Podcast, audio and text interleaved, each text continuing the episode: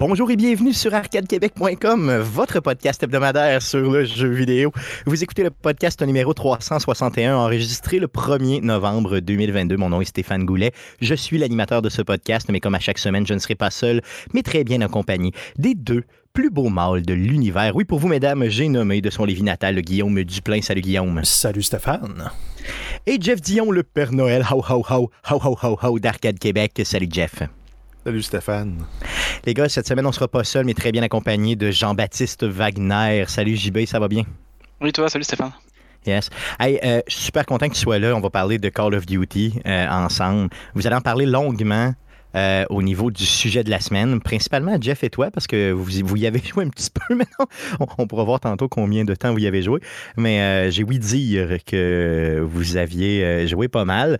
Euh, donc, on pourra faire une review là, quand même exhaustive d'un peu tout. Là. Donc, je veux, je veux qu'on parle de tous les aspects du jeu, tous les modes de jeu et tout ça. Je sais que vous les avez testés ensemble. Donc, retenez-vous, retenez-vous pour en parler euh, au niveau du, du, sujet de la semaine. Ça marche? Yes. Oui. Good, super. Euh, les gars, avant de partir le show proprement dit, euh, proprement dit, pardon, j'ai deux petites choses à vous dire. Donc, j'ai été au Geek Contre-Attaque samedi le 29 octobre dernier. Vous pouvez retrouver l'émission de deux heures sur, les, sur le site de CKRL 89.1. Donc, vous allez sur le site de CKRL, vous trouvez l'émission Les Geeks Contre-Attaque et vous téléchargez le tout pour l'écouter. C'était honnêtement pas ma meilleure performance là, avec mes petits problèmes de santé. J'étais peut-être un peu off, mais quand même, vous pourrez l'écouter et juger par vous-même. Sinon, cette semaine, jeudi de la semaine pro de, de, cette semaine, donc jeudi le 3 novembre prochain, euh, autour de 20h, je vais être à l'émission C'est pas pour les doux. Euh, donc j'ai très hâte d'y retourner. D'ailleurs, en passant à l'émission C'est pas pour les doux, on échantillonné certaines, euh, certaines quotes, là, certains. euh, Certains, euh, certaines de mes phrases pour euh, justement me faire participer à leur show contre leur gré. Donc, vous irez écouter ce show-là. Contre mon gré, oui, c'est ça. C'est pas contre leur gré, mais c'est contre mon gré, effectivement. ouais, c'est ça. Ben, peut-être que, je, dans le fond, je leur donne la permission, je m'en fous un peu. Euh, c'est assez drôle, et d'ailleurs, c'est des, euh, des petites phrases que je me souvenais pas d'avoir dites, mais que j'ai clairement dit. Donc, euh, on peut savoir c'est très, c'est très drôle. Non, je peux pas malheureusement donner d'exemple, pas pendant le show, mais je pourrais en, donner, je pourrais en donner un petit peu plus tard. Là. De, de, écrivez-moi en privé, je vous le dirai, ou simplement allez écouter. Le show, c'est pas pour les doux sur YouTube. Euh, donc, jeudi, le 3 novembre prochain, à 20h, avec Michael Goulet et la gang. Euh, good, les gars, donc sans plus tarder, j'aimerais qu'on puisse passer à la traditionnelle section du show. Mais à quoi te jouer, quoi te jouer, quoi te jouer, quoi te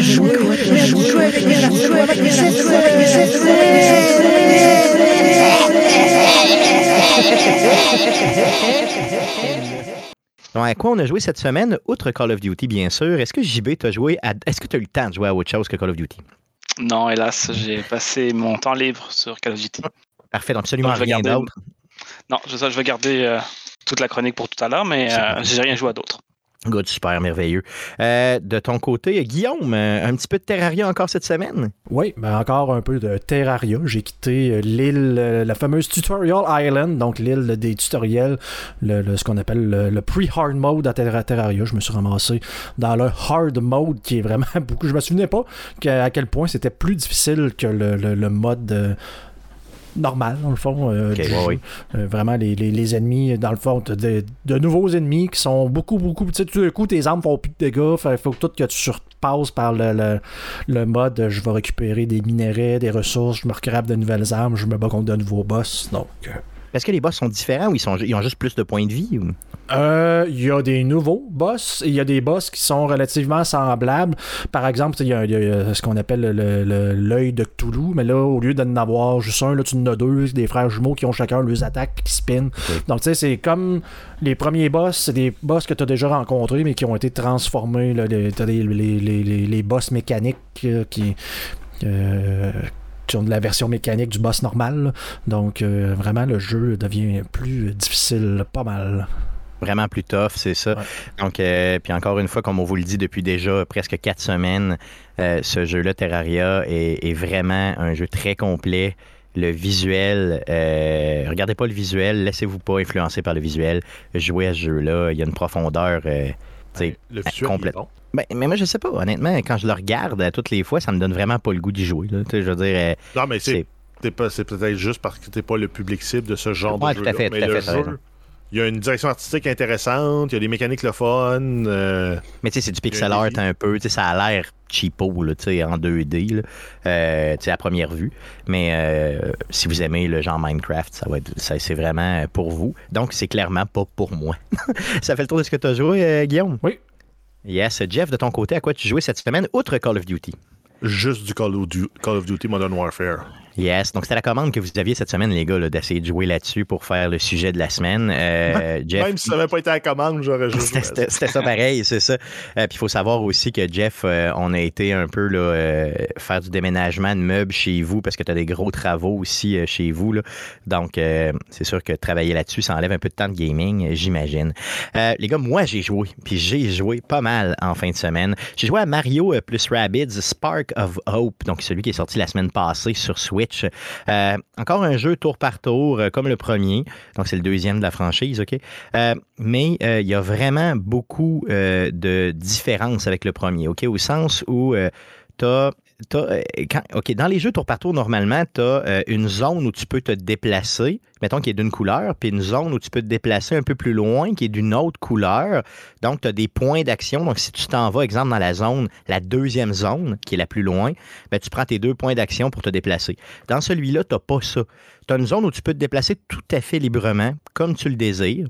Vraiment, là, euh, sans aucun problème. Et là, tu peux utiliser tes deux points d'action à l'intérieur de cette zone-là, comme tu le désires. Donc, tu peux tirer sur un ennemi.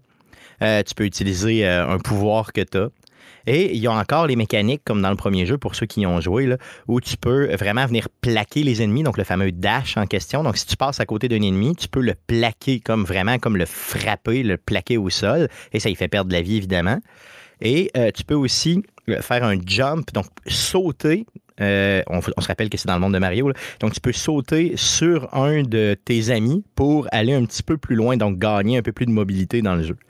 Les missions sont ultra variées. Euh, la progression, vraiment, euh, au niveau de. la difficulté est super géniale. Au début, tu te sens vraiment comme un dieu. Les ennemis sont vraiment mauvais. Mais vraiment, assez rapidement, ça devient challengeant. Euh, donc, c'est vraiment bien. Bon, l'histoire est un peu cucu. C'est encore une histoire dans le monde de Mario où tous les personnages de Mario parlent pas, mais tous les autres personnages qui sont introduits, eux, peuvent parler. Donc, euh, vraiment, ont une voix en jeu.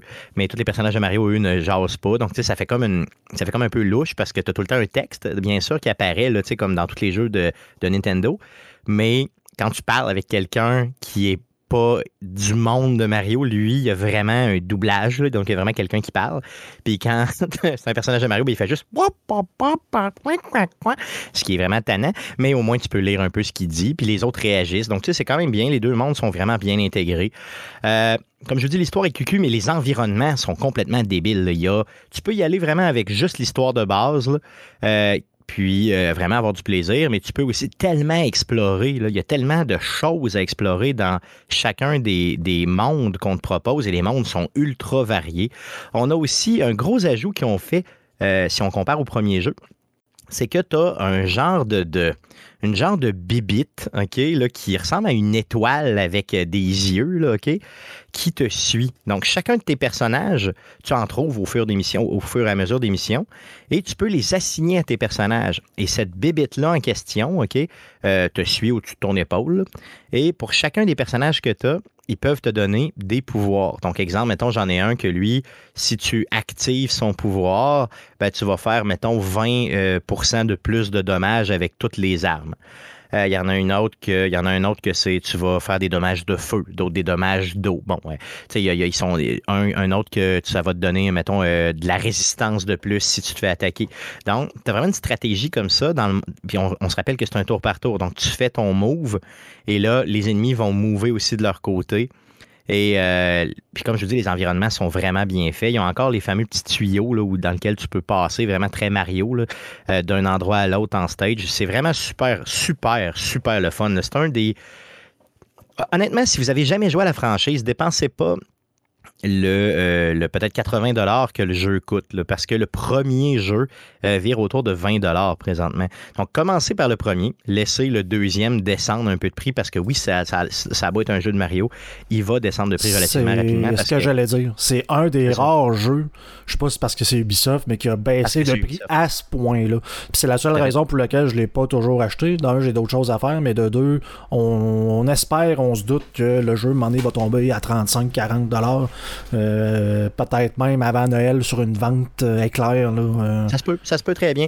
Moi, je pense que tu vas le voir autour de 50 pendant les fêtes. Puis après les fêtes, tu vas commencer tranquillement à le voir autour de justement ça, 30-35. Mais si vous n'avez jamais fait le premier, pour le vrai, faites, le premier parce qu'il était, il est excellent, le premier. Il est vraiment très bon. Puis vous vous, vous, partirez pas de- des, petites choses qui ont changé dans le deuxième. Dans le deuxième, tu as un peu plus de liberté. Euh, mais si j'ai l'impression que si vous faites le deuxième en premier, ça va être difficile de s'adapter au premier, comprenez-vous? Parce que dans le deuxième, tu as vraiment beaucoup plus de liberté. Donc, fais le premier, achète-le 15-20$, piastres, là, n'importe où. Euh, Amuse-toi en masse avec ça. Puis après ça, fais le deuxième quand il droppera de prix. Puis tu n'auras rien, rien manqué. Puis honnêtement, il y a, vraiment une durée de vie dans ces jeux-là. Au sens où si tu te clenches l'histoire de base, c'est un jeu qui va prendre peut-être quoi, une douzaine d'heures à faire, une quinzaine d'heures, mais euh, pour le premier en tout cas. Puis le deuxième semble à peu près être pareil. Mais si tu te mets à tout explorer puis tout faire les stages là, tu de côté et tout ça, avec les combats, euh, plus les challenges, là, tu montes facilement ça à 25 heures, facilement, euh, tu au niveau. Puis si t'aimes le tour par tour, honnêtement, ça te dérange pas de faire des stages difficiles, ça te dérange pas d'arriver puis de- de- d'essayer de, refaire un- un- un tableau plusieurs fois pour être en mesure de, de, de, de, dominer l'ennemi et tout ça, c'est vraiment bien. Et euh, mais c'est sûr qu'il y a bon, il y a des petites choses frustrantes là, comme dans tous les tours par tour, au sens, au sens où des fois, mettons, il y a moi ce que jaillit dans les tours par tour, euh, puis il y en a, il y en avait un de Gears of War qui était sorti. Comment il s'appelait? Gears of War Tactics, c'était ça ou Oui. Gears of War? C'est ça. Euh, ouais. oui, ça, c'est ça. Ce- Celui-là, je l'ai défoncé, je l'ai vraiment, vraiment aimé, mais la seule chose que j'aimais pas, c'est dans certaines missions, tu as des ennemis qui t'apparaissent dans le dos. Et dans euh, cette franchise-là, euh, Rabbids, là, euh, Mario and Rabbids, ça t'arrive aussi parfois. Ça, c'est tannant, tu sais, quand il y a des ennemis qui, pour rien, sont catapultés du ciel, puis arrivent dans ton dos. Moi, ça me tue. Tu sais, J'aime, tu sais, la façon que je travaille dans ces jeux-là, c'est toujours de couvrir le territoire pour être en mesure d'éliminer tous les ennemis puis de prendre mon temps. Ben, c'est parce que t'as un puzzle en avant de toi. C'est pareil comme si tu jouais aux échecs contre quelqu'un d'autre, puis le moment donné, il arrive à mi-chemin, puis il, il se met une reine en arrière. tu arrière! C'est comme, ouais, mais c'est parce que j'ai pas planifié ma game du tout. Exactement. En pensant que ça, ça allait arriver. là. C'est ça. Gear- Gears of War était plus frustrant de ce côté-là. Euh, Rabbids, il le fait, mais peut-être dans le premier jeu, il le faisait un peu moins. Euh, dans le deuxième, il semble vouloir le faire quand même un petit peu plus que dans le premier. Donc ça, ça pourrait me taper ses nerfs parce que c'est difficile. Mais Gears of War, honnêtement, c'est un excellent jeu au niveau tactique. Allez le jouer. D'ailleurs, si vous avez la Game Pass, il est là-dessus encore. Ça me donne le goût d'y retourner. Euh, il était super, super le fun. Puis moi, je suis pas un tripeux de Gears of War. J'en ai fait aucun de ces jeux-là. J'ai joué un petit peu, mais pas plus que ça. Mais honnêtement, le tactique là-dedans était malade. Euh, c'est sûr que c'est différent de, Mario Rabbids, qui est un petit peu plus enfantin, on s'entend. Mais euh, reste que les deux jeux sont bons. Mais pour celui-là, honnêtement, je le recommande. Puis si vous avez déjà fait le premier, puis vous vous dites, ah, ça me tente de refaire un tour par tour le fun, allez-y, ça vaut la peine, puis ça vaut le 80 amplement. Good, donc ça fait le tour de ce qu'on a joué euh, cette semaine. Allons-y pour euh, les nouvelles concernant le jeu vidéo pour cette semaine. Mais que s'est-il passé cette semaine dans le merveilleux monde du jeu vidéo? Pour tout savoir, voici les nouvelles d'Arcade Québec. Alors, vas-y, Jeff, pour les news. Oui, on commence avec les nouvelles concernant Microsoft. Euh, On a un premier, un premier morceau de nouvelles, c'est les consoles.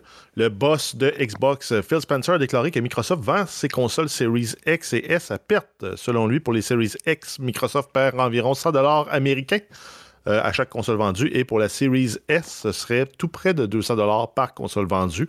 Par contre, il il, il stresse pas avec ça parce qu'il dit que les profits se font sur les accessoires, les produits euh, vendus, donc les jeux, les abonnements, dont la fameuse Game Pass.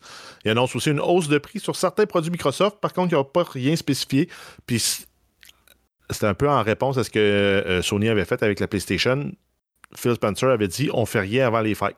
On veut pas scraper le Noël de personne. Exactement. Quand même, quand même un cool guy. hein. C'est ça. Mais est-ce que- qu'après coup, par contre, ils vont augmenter? Ils n'auront pas bien ben le choix. Là, tu sais, le, Ouais, le mais- prix des manettes, ouais, mais- le prix de... tu as l'inflation qui a monté de 7, 8, 10 ben, toutes, les, toutes les consoles devraient quasiment monter d'un 100 pièces. Yes. C'est plate à dire, mais c'est un peu ça la réalité. Euh, c'est que tout coûte plus cher, tout coûte plus cher à transporter, tout coûte plus cher à assembler. À un moment donné, c'est qui qui paye? C'est toujours le consommateur. Non, t'as raison. Les Effectivement. millionnaires sont jamais devenus millionnaires en payant. Ça, c'est sûr. Ça, c'est certain à 100% Donc, attendez-vous une hausse euh, des consoles et des produits en général. Et ça, ça dans n'importe quel Mais, euh, domaine, incluant votre, votre épicerie. J'ai deux trucs qui font pas partie de nos nouvelles, mais Phil Spencer a quand même fait deux bonnes citations dans la dernière semaine. Il y en a un qui a dit ben, le metaverse de Meta, c'est juste un mauvais jeu vidéo. Ça, je l'avais trouvé, Ouch. trouvé OK. bonne, mais il n'y a pas tort parce que c'est ça. euh, Ouais, c'est vrai, parce que c'est vraiment Ça a coûté laid. vraiment, vraiment, vraiment cher. Euh, Puis l'autre, euh, ce qu'il avait dit, c'est oui, je suis d'accord, ça fait longtemps que Microsoft n'a pas sorti de titre euh, exclusif euh, sur ses consoles. Ça fait beaucoup trop longtemps, en fait. OK. Ça aussi, il n'y a pas tort. Il, il est très lucide, un- là, Phil Spencer. Un genre de mea culpa un peu, là, tu sais, de. de- Ouais. OK, ben ça, c'est quand, même, euh, c'est quand même bien. Puis ce gars-là, il est tellement aimé. Là, de, de- je pense que tout le monde l'aime, même tu sais, les, les, les gens qui détestent Microsoft Ouais. aiment ce gars-là. là. C'est pas le gars le plus charismatique, mais c'est le gars qui nous bullshit le moins dans les, dans les grandes technos. En tout cas, au moins, qui semble nous bullshiter le moins. Euh, Disons Ben, en fait, ce qu'il ce qu'il dit, pour nous, ça fait du sens. Fait que moi, je prends pas ça pour de la bullshit. là. C'est vrai, non, de la t'as raison. bullshit, là. T'as raison, t'as raison. Euh, C'est du très bon PR dans les faits. Ah, c'est ça, exactement. C'est le gars, il, est master en PR, appelons ça comme ça. Euh, sinon, euh, on parle un petit peu de la Game Pass comme à peu près, mettons, une fois par mois ou. Deux fois par deux, mois. Deux fois par parle mois. Au début, puis au milieu du mois. Donc là, Ouais, on c'est est la tournée du début de mois. Donc, ce qui arrive pour le 1er novembre sur la Game Pass, on a The Legend of The Ending. On a The Walking Dead A New Frontier, The Walking Dead Michonne. Donc, c'est euh, deux, euh, deux aventures narratives de Walking Dead. Ça arrive sur PC. Ensuite, le 3 novembre, on a Ghost Song. Le 8, on va avoir Football Manager euh, 2023 et euh, Return to Monkey Island. Le 10, euh, Vampire Survivors. Donc, le jeu que j'ai joué un peu cet automne, au début de l'automne, sur PC, qui est disponible sur la Game Pass PC. Il arrive sur console. Et le 15 novembre, on va voir Pentiment et Somerville. Par contre, avec des nouvelles arrivées, on a des départs. Le 8 novembre, Football Manager 2022 et euh, la même affaire, mais pour la version Xbox, s'en vont de la Game Pass. Et le 15 novembre, on va voir Art of Rally, Fate Tactic, Next Space Rebel, One Step from Eden et euh, Supralen qui vont faire leur départ. Guy- euh, voyons, euh, JB, euh, Football Manager, là, de mémoire autour d'une bière, tu m'as déjà dit que tu as joué à ça. Ouais, il y a longtemps. Ouais, ça vaut la Ah, peine ou ça, je veux dire, c'est vraiment le Ouais. fun? ou? J'ai joué au 2007.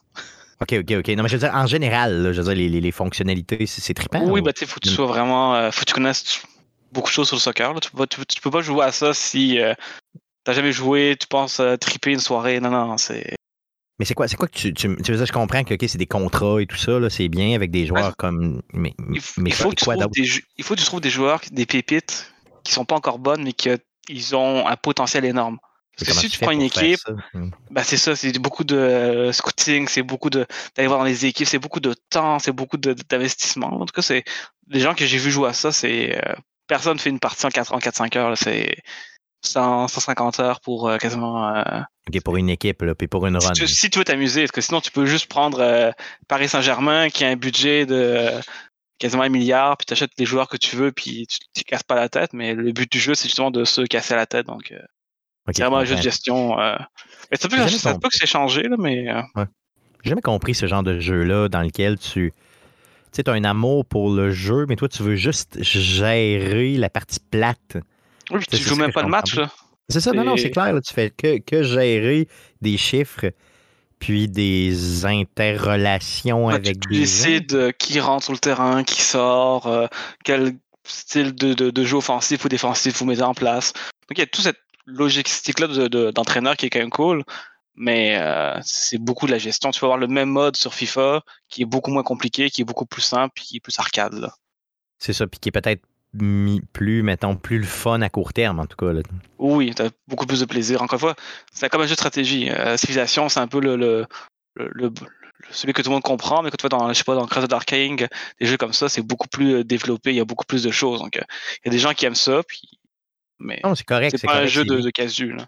C'est ça, mais de, de, de là à en faire une franchise qui revient annuellement, ça veut dire qu'il y, a- il y a une fanbase tellement comme importante pour ce type de jeu-là. Mm. C'est c'est ce que je comprends pas. J'aimerais ça avoir quelqu'un, mettons, en tout cas, si un auditeur nous écoute, qui tripe sur cette franchise-là, là, tu sais, que ça fait, mettons, plusieurs années qu'il y joue. euh, peu importe que ce soit euh, football ou football américain, soccer, football américain ou autre. Euh, je sais qu'il n'y en a pas sur le football américain, il y en a déjà eu. Tu sais, C'était coach. T'en as un très connu sur le baseball. là. Bon, c'est ça, mettons le baseball ou autre. J'aimerais euh, avoir quelqu'un qui vienne nous expliquer sa passion pour ça parce que, honnêtement, je suis pas capable de. de- tu sais, il y a- il y, a des jeux dans lesquels tu te dis, OK, c'est beau. Si, mettons, si j'étais bon, je jouerais à Call of Duty, mais je suis mauvais, donc, euh, Non, tu sais, mais- ça me frustre trop. Hmm. Non, mais des jeux, des jeux de gestion, c'est le fun. là. Il y a, euh, moi, j'ai joué beaucoup à des jeux de Kerosoft sur mobile. Entre autres, il y, avait, euh, il y en avait un qui gérait une équipe de, de soccer. Puis c'était, oui, une version euh, diluée de tous les managers qu'on a sur PC ou même sur console. là. Mais il y a un plaisir là-dedans à gérer une équipe ou gérer une écurie de Formule 1 ou. euh, Oui, non, c'est clair. C'est sûr que. OK, c'est comme une prolongation de ta passion pour quelque chose qui. tu sais, qui- que- que gérer des vraiment. affaires puis organiser des patentes. Ouais. Si t'aimes ça, Ouais. ben, c'est le genre de jeu pour toi. là. Ouais, ouais, non, je comprends. Puis je pense qu'on a des plus simples que d'autres. Il y a F1 Manager.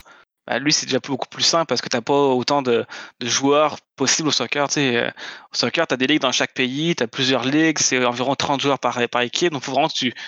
c'est- très lourd à assimiler alors que, FIFA, que F1 Manager, tu peut-être euh, 20 pilotes, puis tu as la F2, la F3. Donc, c'est déjà plus abordable si tu veux essayer des jeux de gestion de sport. Mais je sais que j'ai un ami qui joue beaucoup à, une époque, il est sorti un jeu de manager au hockey. Puis il y a des mises à jour avec les noms des joueurs des fois qui arrivent, puis ils jouent à ça des fois, euh, je pense que c'est OK Midnight ou un truc comme ça. là. Bref, il joue à ça euh, depuis euh, je le connais, puis il passe au moins euh, 100 heures par euh, année là-dessus. Là. OK, à ce point-là, OK, c'est ça. Et- Donc, ça, Ouais, faut vraiment aimer le jackstrap, là, c'est ça. Mais, non, mais c'est parce que toi, t'es un gars qui aime se faire conter une histoire dans un jeu. C'est sûr qu'un jeu où tu crées ton aventure, ton histoire, ton récit, Ah. ton épopée de, de toutes pièces, ton joueur là, que tu recrutes Ligues juniors, là, puis que tu réussis à l'amener à gagner la Coupe du Monde, là, C'est sûr. il y a de quoi, Non, y a c'est de quoi cool. être fier là-dedans. là. Même si c'est virtuel. Non, non, c'est clair. T'as raison. Ben, Stéphane, probablement que s'il y avait ça, le penchant euh, du football, mais où il pouvait, genre, congédier Tom Brady euh, tout le temps. Tout le temps. À chaque, tout à fois qu'il recommence à jouer, tout ce qu'il fait, c'est il, il gère son équipe, A. il s'en va dire Toi, toi ouais, je rejette ton Appuyer contrat, sur- tu t'en vas. Appuie sur A pour congédier Tom Brady. Non, mais en fait, c'est à toutes les fois, Stéphane recommencerait sa game parce que. Non, mais le gars, il est disponible pour être recruté au collégial. Moi, je passe par-dessus parce que. Non, je suis meilleur que lui. Il se fait tout le temps recruter par une autre équipe, puis il me bat tout le temps. Ah, c'est je repars tout le temps ma game. C'est ça que je ferais, non, c'est clair. OK, good. C'est vraiment pas pour moi, mais quand même, si un auditeur nous écoute, euh, vous, vous jouez là- là-dessus à côté, là, euh, écrivez-nous pour le Tu sais que Football Manager, c'est déjà arrivé il y a quelques années, il y a- il y a 3-4 ans, je pense, qu'il y avait des, des, des streamers, ou même des joueurs qui avaient trouvé un joueur qui était une petite pépite que personne connaissait. Puis ce gars-là, il a fini par signer dans la vraie vie dans un club, puis il est rendu très très bon. là. Ben voyons Donc, donc. euh, c'est- ça va loin ce jeu-là. là. OK, OK, ça, ça peut être jusque-là. là. Ah, c'est Ouais. quand même très cool. Good, donc assez parlé euh, de Microsoft euh, et de Football Manager. Allons-y pour Ubisoft qui a euh, un record que- que je crois personne ne veut. Non, en fait, c'est le record du jeu ayant été le plus retardé depuis son annonce initiale. On parle du jeu Beyond Good and Evil 2. C'est un jeu qui a été annoncé en 2008. Le jeu n'a pas toujours de date de sortie officielle à ce jour. On a tout le temps des petites bribes d'informations, peut-être aux 2-3 ans, un E3 avec un teaser ou euh, quelqu'un qui en revient avec une nouvelle quelconque. Puis, ben, le jeu, ça, le jeu, ça, ça fait 14 ans. là. Ça fait 14 ans. C'est un jeu qui, depuis son développement, là, il peut se promener en mobilette. là. Ah non, c'est clair. Ouais, c'est sûr. là, il est sur le bord là, de- d'être capable de, de, Il est de sur le prendre bord une de, bière. là. Il est sur le bord, en fait, de, de vider la vodka de ses parents puis remplir la bouteille avec de l'eau. Exactement. là. Il est vraiment, vraiment sur le bord d'avoir un pinch. là. Donc, c'est euh, donc c'est un record Guinness qui, qui a été octroyé à ce jeu-là. Exact. Euh, Et il détrône le jeu euh, Duke Nukem Forever, qui lui avait été annoncé en 97, qui était finalement sorti en 2011, qui lui aussi avait atteint la, la marque de 14 ans. Mais le Beyond Good and Evil, il n'y a pas de date de sortie en vue. Là. C'est ça. Par contre, pour que le record tienne, et c'est ce qu'on écrivait, là, c'est ce qui était euh, écrit un petit peu partout, il faut que le jeu sorte. Donc, tu sais, si Ubisoft, un jour, décide de ne jamais sortir le jeu, ben à ce moment-là, le, record va revenir à Duke Nukem. Donc, euh, c'est vraiment, euh, pour l'instant, ils sont, ils sont ils sont assez comme crédibles euh, on sait qu'il va sortir éventuellement ce jeu-là. Quand? On le sait pas, mais quand même. Donc, euh, à suivre pour ce qui est de Beyond Good and Evil. Parlons maintenant deux petites nouvelles, ben deux grosses nouvelles concernant The Witcher. Euh, oui, ben, il y a un remake qui s'en vient. Donc, euh, CD Projekt Red qui annonce un remake du premier jeu de la série de The Witcher. Il y a un remake complet qui a été réalisé avec le moteur Unreal Engine 5. C'est un projet qui est en début de conception. Euh, c'est travaillé par le studio polonais Full Theory et supervisé par, par CD Projekt Red. Il n'y a pas de date de sortie qui a été annoncée. C'est un remake du jeu qui était sorti en 2007. Yes, c'est un jeu qui a quand même relativement bien vieilli, mais là, je pense qu'ils veulent euh, faire un remake un peu comme à la sauce Capcom. là.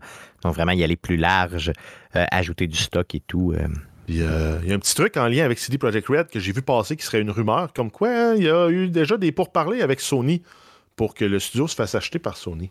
C'est vrai, ah oui. Puis Oh. ça coïnciderait avec le fait qu'ils ont fait plein d'annonces sur des jeux pour essayer de faire grimper la valeur de l'action. OK. Donc, ils ont annoncé que le prochain Witcher s'en venait, que le prochain Cyberpunk s'en venait, que l'expansion s'en venait. C'est vrai, OK, ça fait très. Mais ça, euh, les rumeurs porteraient à croire qu'il y avait peut-être des pourparlers avec Sony, puis que OK. ce qu'ils voulaient, c'était Good, faire parlons de ça. ça. vaut combien CD Projekt pour le vrai? Là? Mettons, mettons en live cash, là, euh, con- si t'es Sony, combien tu donnes pour CD Projekt, Guillaume? Combien tu donnes? Euh, en milliards, évidemment. Là. En milliards? En milliards, t'as pas le choix. Là. Pourquoi? J'ai pas le choix. trois- Je veux Ouais, dire, pour, moi, Bethesda, Non. Bethesda qui, qui, qui a valu des milliards, pour moi, je veux dire, C'est bon. 600 CD milliards. Red, ils font quoi à part faire euh, genre le Witcher 3? OK, c'est bon, vas-y en argent. Puis je les aime, là, CD Projekt, mais Oui, oui, oui. ils sortent un jeu, à, sont, sont comme Bethesda à l'époque où, euh, de, de, de Skyrim, puis tout, tout ce qui sortait un jeu une fois de temps en temps, puis qui n'était pas pour le publisher, qui avait pas euh, id Software en arrière avec Doom. Tu sais, ils font ça, ils font Cyberpunk, ça a été compliqué Cyberpunk, c'est comme, euh, attendez une minute, là, on va, on va refaire un Witcher. Là, tu fais comme, OK, mais Ouais. c'était-tu prévu? Ou Genre que là, tu te reviens dans tes culottes parce que de, de- tu t'as vu que ça marchait pas, fait que tu reviens genre sur la seule franchise qui a fonctionné pour toi, qui est ta seule franchise, tu fais juste ça.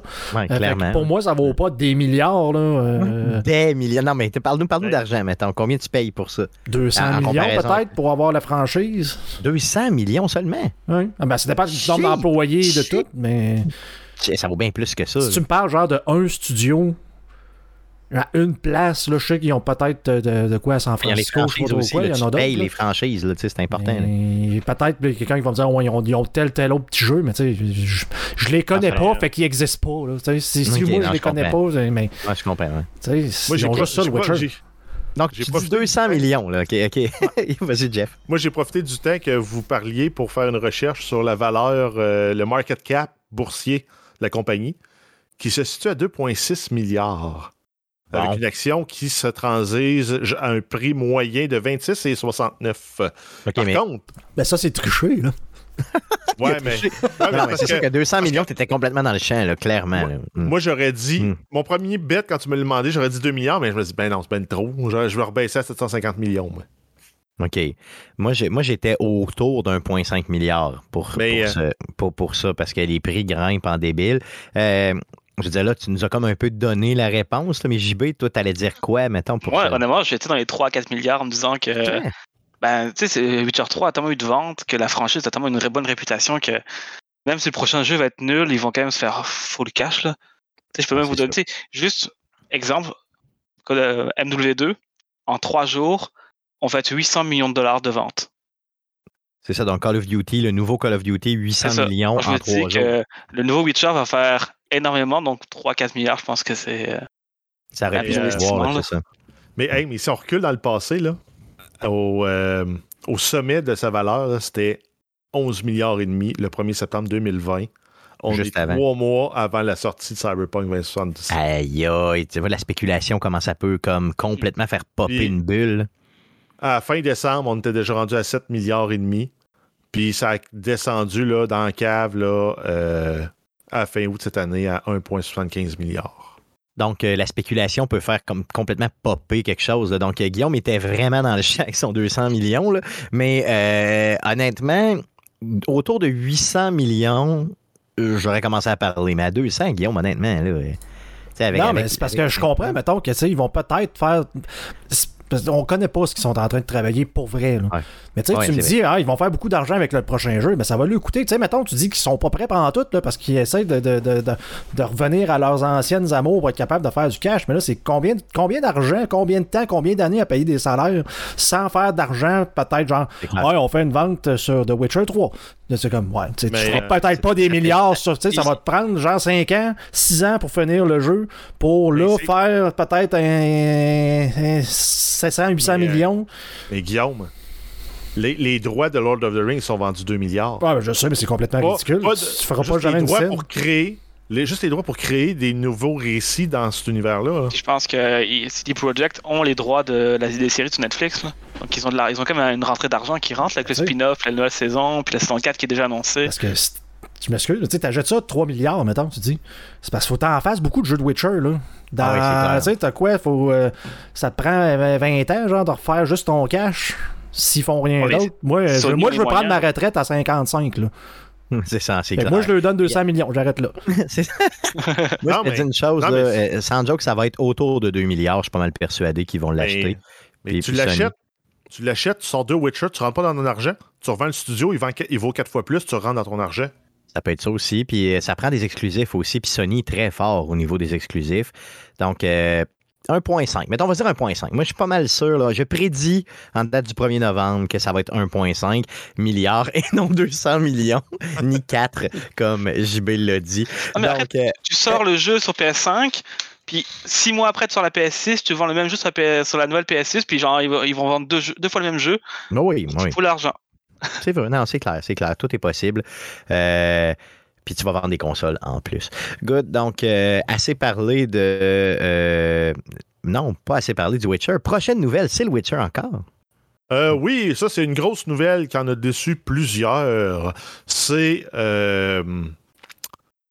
voyons, c'est Henry Cavill qui tire sa révérence d'incarner le Witcher et plutôt que de, de, de, de, de bifurquer puis de se débarrasser du Witcher comme on le connaît, ils l'ont recasté en la personne qui est euh, Liam Hemsworth. OK. Et pour ceux qui se demandent c'est qui Liam Hemsworth, c'est un acteur australien qui est connu entre autres pour la série Hunger Games, le film des Mopettes de 2015 et Indépendance des Résurgences 2016. C'est le, c'est le frère de Thor. Ouais, exact. Ah, OK, je savais pas, tu vois. Donc, C'est euh, le frère moins beau. OK, OK. Mais est-ce qu'il ressemble un petit peu, je veux dire, à Cavill? Est-ce qu'il... Pas tout. Cavill, il est, il est sculpté dans la pierre. Lui, il est sculpté dans une pierre à savon. là. OK, c'est bon. OK, donc euh, j'ai hâte de voir qu'est-ce qu'ils vont faire avec ça. Parce que, tu sais, euh, c'est le même personnage. En... T'es rendu à quatrième saison, puis là, boum, tu changes le Exact. personnage T'aurais principal. pu- ben, ouais, mais c'est ça ce qu'il aurait dû faire, c'est que tu changes le personnage principal, pas l'acteur qui incarne ton personnage principal. C'est ça, Tu prends exactement. un autre Witcher puis tu le suis. Puis Exactement. oui, là, là, il faut que tu retravailles toute ton histoire parce que les liens avec euh, Siri puis euh, voyons, la sorcière de Yennefer, ça marche putain. Les rumeurs porteraient à croire que c'est parce qu'il était écœuré de l'équipe de writers. Même si dans Ah ouais. les faits, ce qu'il a dit, c'est parce qu'il veut prioriser Superman. Ouais, ouais, Ben, c'est ce que je pensais. Là. Il, a, il a été. euh, il a- il a- on parle pas de ça normalement, mais là, DC ont euh, complètement euh, rechangé leur, leur tête dirigeante. Dans le fond, c'est devenu le gars qui a fait Suicide Squad, j'oublie son nom, là, le, le réalisateur. James Gunn. Ouais, c'est ça qui est devenu le, le- le CEO de, de- de DC Comics, puis qui ramène le, DC U maintenant, là, le, le- le- le- le penchant du MCU, mais pour DC. Il ramène Superman, il ramène. ils repartent un peu sur les bases qu'il y avait. Il y a des rumeurs comme quoi euh, le, le- euh, Batman reviendrait aussi, euh, Ben Affleck. Fait que, Pourquoi pas? Pourquoi pas? Peut-être qu'il s'est fait avoir un peu, parce que là, je montre justement à l'écran pour ceux-là qui sont live, là, c'est que il était appa- apparemment en 2021, il a dit qu'il était commis aux 7 ans, vraiment, le plan sur 7 ans pour le Witcher, Henry Cavill, puis là, ben, après 4, euh, tire déjà Après sa référence. Après. C'est la quatrième saison, donc juste après 3, ça. La, la 3 sort bientôt, là, sûrement en début 2023, je pense. Là. La troisième saison, je sais pas. Moi, je n'ai pas, Ouais. pas écouté euh, The Witcher, là, fait qu'elle n'est pas sortie la troisième encore. Non, ça? non, c'est ça. C'est ça, mais elle est tournée, mais pas sortie. Mais la quatrième s'en vi- là va être en tournage, évidemment, prochainement, puis lui, il revient pas. Good. Donc, assez parlé de The Witcher. euh, Allons-y pour euh, vraiment la meilleure série de tous les temps, là, je veux dire, en termes de jeux vidéo et d'autres choses, de séries télé, de jeux de table et autres. L'autre chose n'est pas encore avérée. Par contre, euh, on aurait une fuite sur la date de sortie de la série télé de The Last of Us. Ce serait le 15 janvier 2023 sur HBO Max. C'est une, publia- une publication qui a été mise en ligne plus tôt par erreur. La- L'annonce de la sortie officielle était prévue euh, plus tard cette semaine, donc on l'a eu avant le temps. Euh, espérons que ça soit tous les épisodes d'un coup, mais on je pense pas. sur ce service d'abonnement-là, pour faire du cash, on en a pour 10 semaines avant de voir la fin. Exactement. Donc, le 15 janvier 2023 serait la sortie du premier épisode, ou des fois, ils font un spécial comme deux épisodes, là, ça se peut. En tout cas, espérons ça. Donc, 15 janvier 2023, euh, j'espère que ça va se confirmer cette semaine, la série d'HBO de The Last of Us. Yes! Sinon, une autre petite euh, sortie euh, super intéressante qui s'en vient cette semaine concernant The Last of Us. Euh, oui, c'est la compagnie de conception de jeux euh, de table, Teamborn, qui annonce une campagne de sociofinancement pour créer un jeu de The Last of Us. C'est un jeu qui s'appelle The Last of Us Escape the Dark. C'est une campagne de sociofinancement qui sera lancée le 8 novembre. Il est possible d'aller s'inscrire pour être informé quand la campagne sera lancée. Euh, donc, c'est directement sur le site de Naughty Dog que vous pouvez aller suivre cette nouvelle-là. Yes, donc euh, je vais moi-même euh, aller euh, le 8 novembre. Je me fais un devoir d'être devant mon ordinateur et d'aller chercher ce jeu-là, peu importe combien il coûte. Je vais aller souscrire à la campagne de sociofinancement pour The Last of Us Escape. Et tu ne le joueras jamais. J'ai jamais, quand j'ai pensé à ça, parce que c'est Guillaume qui m'a envoyé ça aujourd'hui, OK, que ce jeu-là était, donc Guillaume qui est mon complice de Last of Us depuis toujours, on le sait très bien. Euh, qui, je me suis dit, quel autre jeu j'ai acheté de table dernièrement, dans les dernières années? Et je sais pas si vous vous rappelez, j'ai acheté le jeu de Fallout. Et euh, il est ici derrière moi, puis il n'est pas déballé. Je l'ai jamais enlevé le plastique dessus. Donc, je l'ai acheté, je l'ai reçu, je l'ai placé là. Et depuis tout ce temps, je le dépoussière régulièrement. Mais c'est tout. Donc, je l'ai jamais, jamais déballé. Euh, Je ne suis pas, je suis pas du genre euh, de jeu de table tant que ça. Tu sais, J'aime bien les échecs, j'aime bien les jeux plus classiques, mais les jeux de table, euh, on dirait que d'apprendre les règles, ça me fait chier. Je sais pas, là, mais... D'avoir des amis, ça, c'est. C'est ça. Moi, avoir des amis chez nous, ça me fait chier.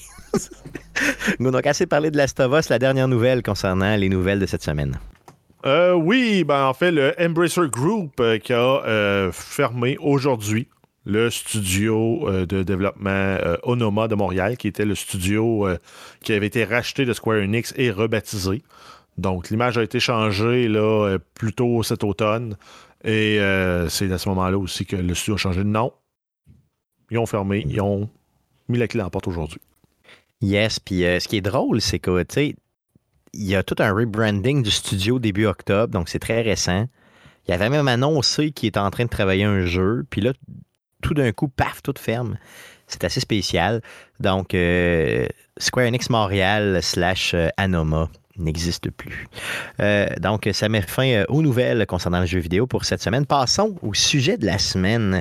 Euh, mon beau Jean-Baptiste, euh, bon, JB et Jeff, vous avez joué à Call of Duty Modern Warfare 2 qui est sorti un petit peu plus tôt la semaine passée. Donc, c'est sorti quoi, jeudi dans la nuit, on peut se dire vendredi, là, officiellement? Ouais, à minuit, jeudi soir. Là. C'est ça, exactement. Donc, vous étiez devant vos ordinateurs, vous avez, euh, vous vous êtes garochés comme des débiles légers pour jouer à ça.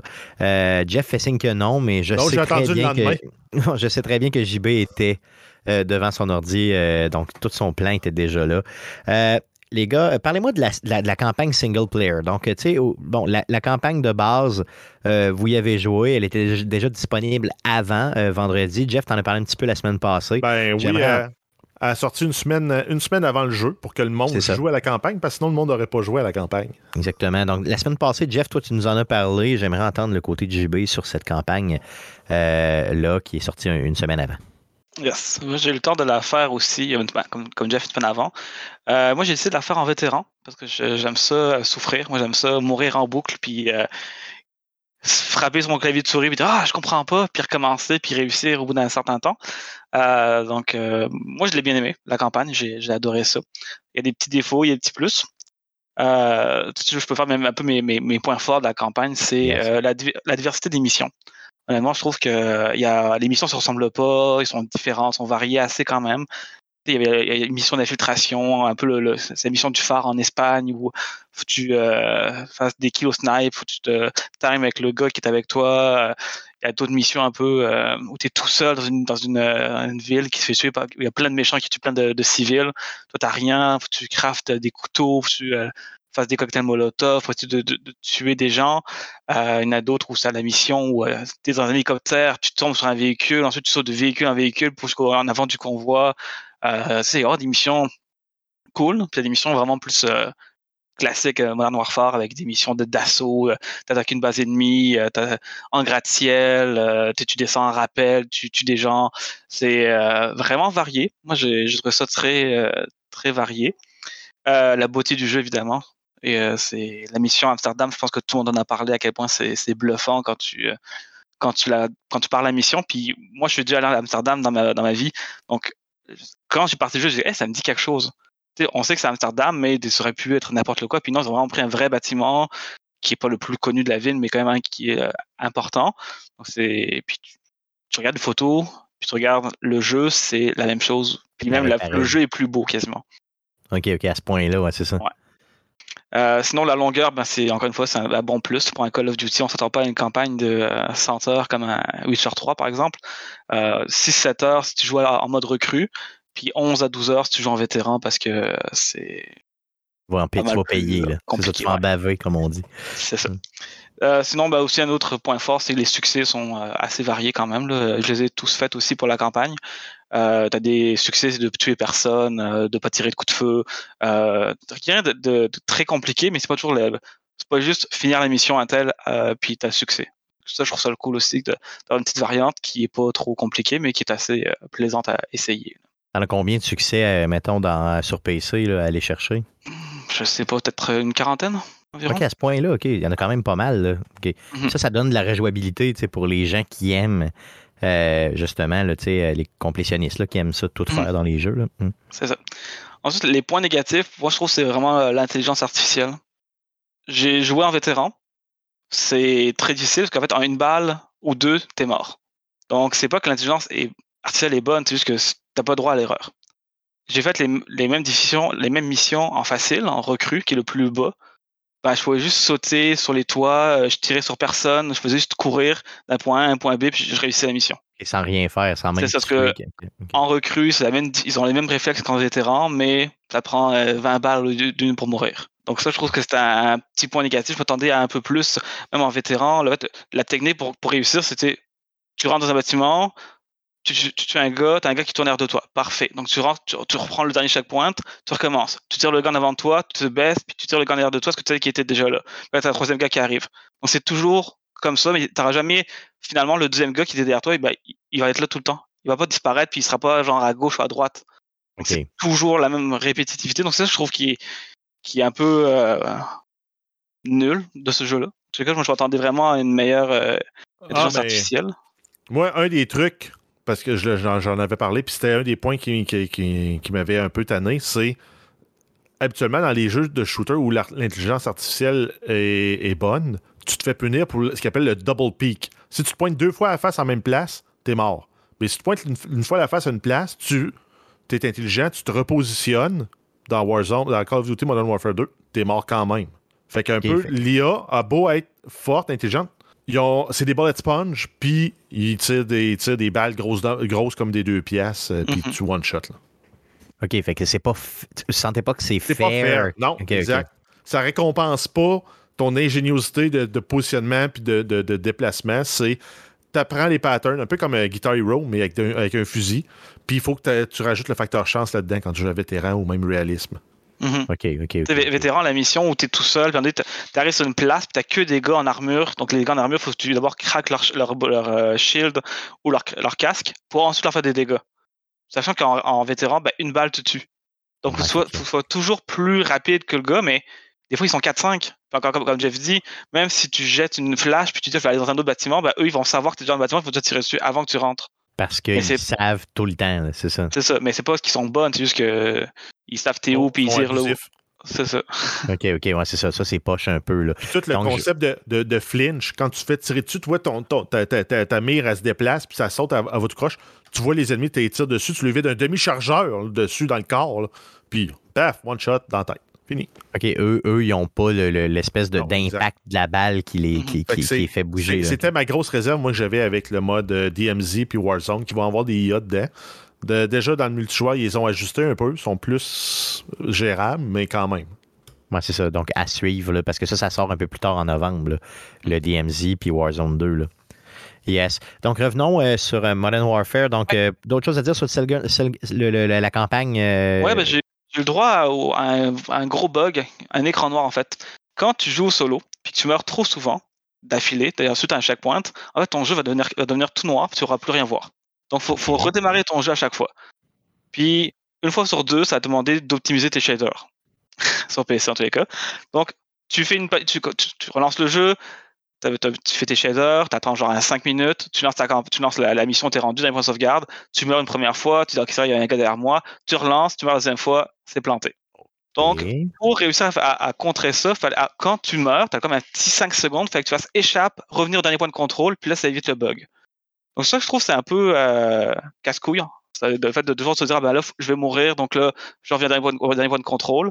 Euh, mais encore une fois, en recrue, tu l'as pas parce que tu meurs pas euh, d'affilée. C'est Ouais, vraiment ouais. quand tu joues en vétéran que tu, tu le vois. Quand tu es bloqué à un, à un bout de la mission, que tu es bloqué devant la porte, puis dès que tu rentres dans le bâtiment, ben, tu as tous quatre gars qui sont dessus. Ben, genre là, tu essayes, tu réessayes, puis ça bug. Tu Est-ce que recommences. ça le faisait, est-ce que ça le faisait sur, euh, aussi sur console? Tu- tu- Je ou- sais pas, je, je connais pas pas. des gens qui ont joué à vétéran, qui ont pu, euh, qui ont raconté ce bug-là ou pas. Là. OK, OK, mais ça t'est arrivé sur PC là, à multiples reprises. là. OK, Mhm. OK. J'ai baissé mes graphiques, j'ai changé mes graphiques, j'ai changé ma config. J'ai tout changé ce que je pouvais faire en disant bah, c'est peut-être ma config ou autre chose, puis non, ça faisait toujours le, le même bug. Là. OK, donc pour un jeu payé plein prix, euh, tu sais, qui est très, très récent, c'est- inacceptable. Mhm. Euh, D'autres choses à dire sur euh, Ouais. la campagne? Mon dernier point négatif, c'est que je trouve que c'est un jeu qui est très linéaire, peut-être même trop linéaire. On n'a pas le choix de. de oui, on peut- il y, y a dans certaines missions, tu peux faire des dialogues. Donc, tu peux appuyer sur 1, 2, 3 ou 4 selon la, part- la, la- phrase que tu veux dire, mais il n'y a pas de choix que tu peux faire. Il n'y a pas de bon, est-ce que je vais sauver telle personne ou telle personne? Si je le sauve, est-ce qu'il m'a. alors, Si je sauve lui, ben, l'autre il va mourir. Donc, sais, ça donne pas envie de rejouer le jeu pour faire d'autres choix. Donc, en fait, tu finis le jeu une fois, tu finis les succès, puis le solo, ben, tu le rejoueras plus jamais parce que tu n'as pas cette ça. petites choses-là qui, te, qui ramènent quelque chose. Des fois, tu- si tu pouvais juste prendre une décision, ça changeait l'histoire, ce serait bien. Il y a une mission dans le phare, tu attaques deux euh, bâtiments. Et si tu attaques le bâtiment A ou le bâtiment B, ça ne changera pas. Ça va être le même résultat au final. OK, il n'y a, absolument rien qui change. Non, c'est ça. Donc, ça, c'est ça que je hein. trouve qui est un peu plus triste. Parce qu'ils déjà, ils ont déjà fait des Call of Duty où, euh, quand je pense un peu à Cold War, où à la fin, tu pouvais décider de tuer tous les gens de ton équipe si tu voulais. Puis tu pouvais recommencer sans le faire. Il y avait des missions, euh, il y avait une mission d'infiltration, il fallait que tu le KGB, mais tu avais le choix de soit de le faire de telle façon, soit de le faire de telle façon, ou ainsi de suite. Donc tu pouvais le faire trois fois, puis tu avais au moins trois sensations différentes. Là, c'était vraiment, bah, tu rentres, tu appuies sur un pour lui dire Ah, bonjour, toi. Euh, ah, moi, mon, mon arme préférée, c'est le sniper. Ah, cool. Puis ça finit là. T'en donnes un puis c'est terminé, ouais, c'est ça.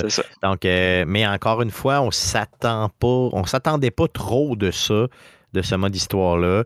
Donc euh, là, il y, a quand même, il y a quand même des bons points positifs, euh, outre quelques bugs et tout ça. Donc, euh, Oui. peut-être un manque d'originalité, je parle au niveau de, euh, de, de- de la rejouabilité, Mais simplement. en même temps, ils connaissent leur crowd, puis la rejouabilité est dans le multijoueur. Non, Oh, c'est oui, ça. clairement, c'est là que c'est pour ça que tu achètes un Call of Duty. là. Justement, parlons-y, parlons-en du multijoueur. Euh, donc, euh, en général, comment vous l'avez trouvé? Euh, Jeff, comment tu l'as trouvé, euh, le multijoueur en général? Euh, ben, en fait, l'expérience que j'avais eue dans le bêta, je l'ai retrouvée exactement dans, euh, dans le jeu. C'est le, le- le pacing est bon, les maps, les cartes avec du 6 contre 6, j'aime ça. Je me suis même laissé tenter par les modes de jeu où on réapparaît pas, donc les Search and Destroy, Prisoner Rescue, les Knockout. J'ai eu du fun à les jouer, ce que j'avais pas de fun dans les autres versions. Euh, le, le- le- le- gameplay en général, le mouvement va bien. Euh, des petits accrochages là, que je suis pas habitué encore parce que ton bonhomme peut, peut courir puis plonger en pleine face. Ça, ça m'énerve un peu. Moi, j'aime mieux quand tout ce qu'il fait, ton bonhomme, c'est il slide, mais c'est le, coup de m'habituer. Après ça, la- l'ambiance, le jeu, le map design, j'ai tout. J'ai pas de map que j'aime pas. Fait que, euh, à date, moi, là, je suis très, très satisfait du jeu. Pour ça. JB, de ton côté, je veux dire, au niveau du multiplayer, est-ce que tu as les mêmes, euh, les mêmes appréciations? Bah, moi, j'ai vraiment la sensation de- d'être revenu à un Call of Duty euh, MW2, MW3 de l'époque. là. Honnêtement, les- ça, c'est moins rapide comme jeu. Donc, tu, cours, tu peux courir, mais c'est pas comme, euh, je sais pas, sur Vanguard ou euh, Cold War ou même euh, MW1. Euh, des fois, tu as vu des gens qui faisaient des, des cancel slides à l'infini, puis ils arrivaient, puis tu étais déjà mort, tu les avais même pas vus. C'est beaucoup plus lent. C'est plus nerveux un peu. Donc, tu sais, quand tu rentres dans un bâtiment, si tu rentres sans viser, t'as forte chance de mourir parce que tu meurs tellement vite que si le gars te met la première balle, à moins que le gars soit vraiment mauvais puis qu'il louche, ou qu'il ait une arme de merde, ou que toi tu sois vraiment genre un joueur qui est un joueur pro, t'as pas de chance. S'il te met la première, la première balle, tu meurs. OK, OK. Puis ok. si tu arrives à le tuer, bah t'es trop content, t'es comme Ah waouh! Alors qu'à genre un autre Call of Duty, tu, fais ce genre de situation-là, bah, c'est comme juste normal. Mais là, ça l'est pas. Mais le level design, je suis d'accord avec euh, Jeff là-dessus. Les maps sont très belles, là, très bonnes aussi. La seule map que j'aime pas, c'est un peu euh, une où tu es sur une, euh, la frontière États-Unis-Mexique, puis tu as juste deux grosses allées avec des voitures partout. En fait, quand tu joues avec des matchs domination ou hardpoint, si le gars il a l'avantage, tu vas juste dans dans ton spawn, puis il il va te spawn kill toute la game. Euh, Ah, puis une ouais. game, c'est une game, c'est environ 10 minutes. Donc 10 minutes à te faire spawn kill, C'est pas le fun. c'est long. Le- ça m'est arrivé de- souvent dans plusieurs parties. Le map design marche, le, le- le retour aux, aux trois lignes principales, que je- par, par moment, je l'aimais pas dans les vieilles versions, mais dans celui-là, il me semble que ça file pas comme forcer trois lignes, là. même si, si tu, tu regardes un peu le jeu, t'es là. Euh, c'est tu peux te faire spawn locker par l'autre équipe. Ça m'est arrivé plusieurs fois de tomber. Parce que si tu as deux, trois bonnes games, là, tu vas jouer contre des, des- joueurs qui sont encore meilleurs que toi. Puis ils te spawn lock, ce qui fait qu'ils vont s'assurer que tu réapparaisses toujours dans la même zone de la carte. Puis ils vont te tuer là, à profusion. Puis ça finit. euh, leur top 3, ils ont tous 50 kills. Toi, dans ton équipe, ben, c'est du 30 kills, ton top 3. Aïe, aïe, OK. Fait que les spawns, la rotation de spawn, l'ajustement, ça laisse encore un peu à désirer pour ça, pour les maps, les, les matchs, justement, que c'est euh, la, la ainsi répétée, tu meurs, tu réapparais, tu meurs, tu réapparais. Les, euh, les, les matchs où tu apparais, puis si tu meurs, c'est fini. Eux autres, euh, les spawns, ils marchent bien. Mais ça se peut-tu qu'ils fassent des modifications quand même importantes là-dessus, parce que le jeu est quand même récent, là, donc euh, Ah oui, c'est sûr que ça va venir. hein. Peut-être les spawns vont les modifier un peu, mais je pense que la map en général va rester comme ça. Euh, justement, dans mes points faibles du jeu, c'est qu'on a 10 maps quand le jeu est sorti. Euh, j'ai plus de 25 heures de jeu déjà. Et il y a deux maps que j'ai pas encore joué. en fait, on dirait, on dirait que quand je lance le jeu, je vais toujours tomber sur les. Il y a 3-4 maps que je vais toujours tomber tout le non-stop. Il y a une de temps en temps qui va popper. Je dis, ah oui, celle-là, je l'aime bien. Je fais une bonne game dessus. Je la reprendrai plus pendant environ deux heures. Ben, J'ai il y a- vraiment. Il y a une carte qui a été entièrement retirée. Donc, au lieu d'avoir 10 cartes, on en a 9. Mhm, déjà Donc, aussi. La carte de- du musée euh, Valderas Museum, qui était présente dans le bêta, mais pas présente dans le jeu parce qu'elle était comme plus grande, plus ouverte. Puis elle, fitait- elle aurait fité plus peut-être dans un mode 8v8 que 6v6. Sinon, la, moi, la map, euh, de- je pense que c'est l'hôtel à Amsterdam. Celle-là, je ne l'ai jamais jouée. Je- Puis j'ai- j'ai joué des heures et des heures. Elle est disponible en hardpoint, elle est disponible en domination. C'est les deux modes que je joue le plus. Non, moi j'ai toujours la, la même séquence, trois mêmes maps, puis une map de temps en temps qui, qui arrive. C'est- C'est c'est- c'est toujours ça. Donc là, je trouve ça. Je trouve que la, la, la- rotation des cartes est vraiment euh, à désirer, je trouve, à date, dans tous les cas. là. Encore une fois, ils vont peut-être travailler là-dessus, euh, Tu évidemment. choisis pas tes cartes, là. tu choisis pas dans quel environnement tu vas jouer. Là. Non, Tu tu choisis le mode. Ok, ok, ok, ok. Là, tu peux, tu peux choisir plusieurs modes, puis ils vont te lancer dans une partie, puis tu vas jouer dans celle-là. Parce que moi, j'ai comme toujours les trois mêmes maps qui se disent, oh, lui doit, aimer euh, ces cartes-là. mais j'ai l'impression, de la façon que ça fonctionne, c'est parce qu'à à la fin de chaque match, plutôt que de prendre le même lobby, de le partir dans une nouvelle carte puis de remplir avec, pour les, les- les slots manquantes des joueurs qui ont quitté, c'est toujours une. Ils dissolvent le lobby puis en- ils te rejoignent soit sur des parties existantes, soit qu'ils en repartent un, un nouveau. Ce qui fait que probablement que la rotation de cartes, elle repart tout le temps à la même carte plutôt qu'être aléatoire. Mettons, Mhm. le, le- le- le market, le Las Almas Market, là, je pense que je le joue une game sur deux, lui. Ah, tu vois, elle, je la joue peut-être une game sur six. Alors que je la trouve cool, mais moi, la, la map que je joue le plus souvent, c'est soit la map où t'as- de- des deux côtés, tu as de l'eau, ou la map où t'es- c'est comme en, dans un, tu as comme plein de maisons en ruine, puis c'est full ouvert. Ça, c'est les deux maps que j'ai non-stop. Puis des fois, j'ai la piste de course.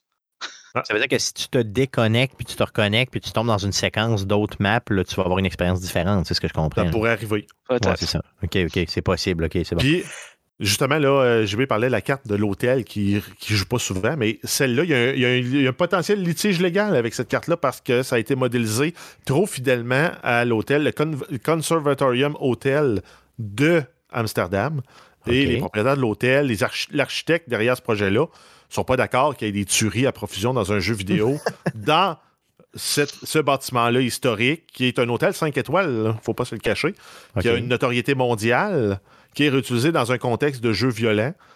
Puis c'est fidèlement reproduit pour certaines parties de l'hôtel, pas entièrement, mais c'est assez pour qu'elle soit reconnaissable. Donc il y a peut-être aussi une autre carte qui va disparaître de la rotation de cartes de jeu. Ben, au moins, ou qui sera modifié peut-être assez pour dire qu'on ne le reconnaîtra plus. C'est là que la, la haute fidélité de la vraie vie, à un moment donné, tu dis, OK, on veut créer un lieu réaliste qui est plausible. On s'inspire de la vraie vie. Mais des fois, on s'inspire trop de la vraie vie. Peut-être que, justement, plutôt que de viser le pur réalisme, travailler aussi avec l'interprétation artistique un peu plus élaborée. là. Ah, moi, je pense que- Mm. C'est que- Oui et non, parce que quand tu vois un film, on voit des fois des films qui se passent à la Maison Blanche, puis il y a des tueries et c'est des terroristes qui attaquent la Maison Blanche. On ne va pas dire on va avoir tiré la Maison Blanche du film. Je trouve que Non, mais il y a des autorisations qui se demandent. Oui, ça, sûrement, à ce mais- moment-là, pour utiliser une image pour la reproduction, c'est le même principe qu'on avait eu dans Watch Dog, le premier, qui se passait à Chicago, mais la tour, la Willis Tower, ou l'ancienne, anciennement la tour Sears, on l'avait dans le jeu, on la reconnaissait, mais elle n'était pas pareille comme dans la vraie vie parce qu'il n'y avait pas eu les droits de l'architecte pour la reproduction de la, de la- de la- de la tour. Good. Euh, donc, euh, outre ces commentaires-là, d'autres choses à dire sur le multiplayer en général? Ouais, je vais te faire mes petits euh, points forts en, en, en rafale. Euh, moi, je trouve la progression du jeu est très bonne. Je suis rendu level 53. Euh, ça monte très très vite. À tous les jours, tu as trois défis quotidiens qui te rapportent 2500 XP si tu les réussis. Puis si tu réussis les trois, tu as un quatrième bonus qui arrive. Et si tu le réussis, ça te rajoute un autre 10 000 bon- euh, XP bonus. Donc juste en faisant ces défis-là, qui sont des fois très simples, genre faire des headshots, faire des assistances, tuer des gens qui refusent d'assaut ou autres, bah, ça te rapporte déjà 10 750, bah, t'as 17 500 XP par jour. Donc déjà là, c'est c'est déjà très très bon. Euh, puis pour le mode coop, si tu veux le faire, bah, tu as aussi les mêmes défis. Donc si tu fais les deux, tu as 35 000 XP par jour gratuit, qui Wow. correspond environ à un ou deux levels. Puis combien de temps, mettons, d'investi, mettons, grosso modo, là, en Oh, moyenne? je- Deux parties pour les défis multiples, t'as fini là. OK, à ce point-là, OK, c'est vraiment Oui, c'est rapide. Ah, mais là, j'ai un bémol là-dessus. Encore faut-il que tu aies le niveau pour développer, dé- Ouais. débloquer l'équipement qu'ils disent d'utiliser. Moi, le premier jour, ils me disent ben, il faut que tu utilises, il faut que tu incommodes deux joueurs avec du tear gas. Ben, le tear gas débloque niveau 39, j'étais niveau 2. Non, c'est ça. Ah ouais, OK, Puis, il- habituellement, quand ils ont des défis du genre, tu l'as dans les loadouts préfaites. Il n'est pas disponible cet accessoire-là dans les loadouts préfaites non Mhm. plus. Ça, j'ai trouvé ça un peu ouais. plate. Ouais, ça peut Fait être que moi, j'ai perdu. Fait que moi, en faisant ça, j'ai perdu un défi de base plus mon défi bonus. Mhm. Ouais, Puis même en coop, c'est pareil. Tu as certaines missions, faut que tu le fasses avec un. bah, je par- je parlerai du coop plus tard, donc je n'en parlerai pas tout de suite, mais tu as aussi des. Faut que tu, dé- faut que tu montes des kits, puis faut que tu débloques des accessoires, mais ils demandent de faire des kills comme ça. Donc t'es comme ben là, je, je l'ai pas, donc là t'as pas ton, ton bonus d'XP comme euh, Jeff dit, donc c'est un peu frustrant de, de, de, de mettre plein d'énergie là-dedans en disant ben, je, vais- je vais le faire, je vais le faire, puis ah ben je peux pas. Ah, je comprends, c'est ça. Donc, ça peut être mal calibré, mettons, pour les débutants, là, de l'importance d'y jouer dès le jour 1, ce genre de jeu-là, pour continuer à être compétitif. là. Euh, oui, yes, L'autre euh, point continue. positif, tu as le système d'armurerie. Honnêtement, moi, je trouve ça euh, très bien. Euh, tu peux vraiment. euh, une arme, comme on parlait tantôt avec Jeff, peut être euh, en rafale, puis tu peux la modifier pour que ce soit du coup par coup, tu peux la modifier pour qu'elle soit assaut. Tu peux, tous les accessoires, je, je retrouve un plaisir à, à passer du temps à regarder, bon, qu'est-ce que ça donne de plus mon arme? Ok, c'est très bien. Maintenant, je vais dans mon stand de tir, puis j'essaye. Ok, ouais, non, le recul est trop fort. Je retourne, je rajoute cet item-là. Ok, je retourne dans mon stand de tir, parfait, ça a l'air correct, je vais l'essayer une game. À l'époque, tu mettais des accessoires, tu allais dans une partie, ça marchait pas, tu quittais, là tu, rec- tu recommençais. Là, on a vraiment cette facilité-là de tout modifier assez rapidement. Euh, tu as certains, euh, en plus, accessoires qui sont déjà débloquables sur d'autres armes. Donc, encore une fois, c'est très bien. Euh, t'as pas des levels euh, trop hauts non plus. Les fusils d'assaut, c'est entre 16 et 21 niveaux, alors que sur Vanguard ou sur même euh, euh, Cold War ou MW1, c'était 70 levels. Ok, ok. Donc là, euh, ça en, fait, une, là. en, une, jour- en une soirée, si tu commences avec une arme à level 1, elle peut finir level 20 quasiment la même journée, la même soirée. OK. Donc c'est déjà très bien. Donc Ouais. ça- je trouve que c'est plus rapide parce que tu meurs pas en boucle. Quand t'es- tu commences avec une arme qui n'a pas d'accessoires, bah, tu fais tout le temps mourir parce que t'es pas bon. Là, bah, tu fais 2-3 games, puis tu as déjà des accessoires assez bons pour faire des kills. Moi, j'ai juste un problème avec l'interface en général, l'expérience utilisateur, la progression n'est pas claire. Non. Tu regardes, tu te dis, OK, j'ai un fusil, j'aimerais mettre une optique spécifique. Ben, il faut que tu creuses pour savoir comment le débloquer parce que c'est pas sûr que cet accessoire-là que tu peux mettre sur cette arme-là se débloque en utilisant l'arme que tu veux utiliser. Comme là, moi, je cherchais, là, il y a une optique que je cherchais que j'utilisais beaucoup dans Modern Warfare 2019 qui était le VLK, qui était un, un zoom 3X, qui là maintenant est rendu un zoom 4X. Puis il faut que tu montes le Kalashnikov, l'équivalent de la AK-47, niveau 4, pour pouvoir le débloquer pour toutes les classes d'armes qui ont débloqué les optiques 4X. Parce que je voulais l'utiliser sur ma ok. M4. Fait que la progression n'est pas claire. Même chose pour les, euh, les camouflages. Chaque arme a ses quatre masteries de camouflage. Puis une fois que tu les as débloqués, là, ça te débloque les camouflages gold, euh, platinum. euh, bref, tu as quatre niveaux de, de complétionnistes pour chaque arme. Euh, ça non plus, la progression n'est pas claire. Le UI fonctionne pas super bien parce qu'entre autres, pour aller voir c'est quoi le requis pour, mettons, le camouflage gold, sur PC avec la souris, ça marche pas. Tu peux pas aller cliquer sur ton camouflage. Il faut que tu ailles cliquer sur un des, des, des, des fils de lampe, puis tu prennes les flèches de ton clavier ou sur une manette pour aller voir les options. Fait que le UI, l'interface graphique, était pourrite dans le bêta. Là, elle est poche. En espérant qu'elle devienne bonne. Moi, je, je dis bien qu'elle est. Moi, je trouve que c'est atroce. Moi, le fait d'avoir le, le multi, ensuite d'avoir des certains modes de multi, ensuite tu as la campagne, ensuite tu as le coop, tout ça, Ah, mais genre, ça tu, tu glisses avec ta souris, tes succès, t'as même tes succès ou même ta progression ou tes amis, il faut aller dans 4-5 euh, sous-menus qui sont en haut. Tu sais, je trouve qu'ils ont trop voulu mettre ça au même endroit, c'est moche. Puis comme tu dis, euh, le fait que tu as des bugs sur les camouflages, que tu puisses pas savoir comment faire ou que tu puisses pas juste les voir. Euh, ensuite, euh, faut vraiment cliquer dessus, vraiment ta souris sur un item, puis tu vois, ok, genre, faut que tu lises en tout petit ce qui est marqué, genre de, ok, faut que tu retrouves telle arme, puis tu mets tel level. C'est genre plein de choses Mais- que je trouve qui, qui est très moche et faut que ça change parce que ça peut pas rester comme ça. Parce que Mais- ils vont rajouter, ah. ils vont rajouter DMZ, ils vont rajouter Warzone 2, Ça n'a pas rapport, là, c'est ça, ça. va ça. être lourd. Par contre, oui, OK, c'est c'est pas super, super, mais ce, que, ce qui est le fun, c'est que j'ai pas à grinder 100 camos par arme dans ce jeu-là. c'est ai mon prochain- par arme de base. Puis une fois que j'ai débloqué, mettons, le camo, le snake skin à, à canette, ben, je peux l'utiliser sur toutes mes armes. C'est ça. cool, Donc, euh, ça. je sors mon MP7, que j'ai rien de fait dessus, je peux y mettre mon camouflage et débloqué avec ma M4. Moi, c'est moi, c'est le truc que je trouve cool justement, parce que les anciens, c'était, tu avais 10 défis par arme, puis chaque défi, tu avais genre 10 euh, progressions en fait. Donc on est, tu avais les mêmes armes, sur, t'avais les mêmes camos sur toutes tes armes, mais fallait que tu les débloques sur chaque arme. Donc tu avais 100 défis camo à faire par arme, Oui. alors là tu en as 4, tu en as un cinquième pour le mettre en or. Une fois qu'ils sont tous en or, tu peux plat- faire les platines. Une fois qu'ils sont tous en platine, tu peux faire les autres. Donc tu sais, je trouve que la progression, c'est beaucoup plus rapide. Je pense sur Vanguard, j'avais trois armes en or.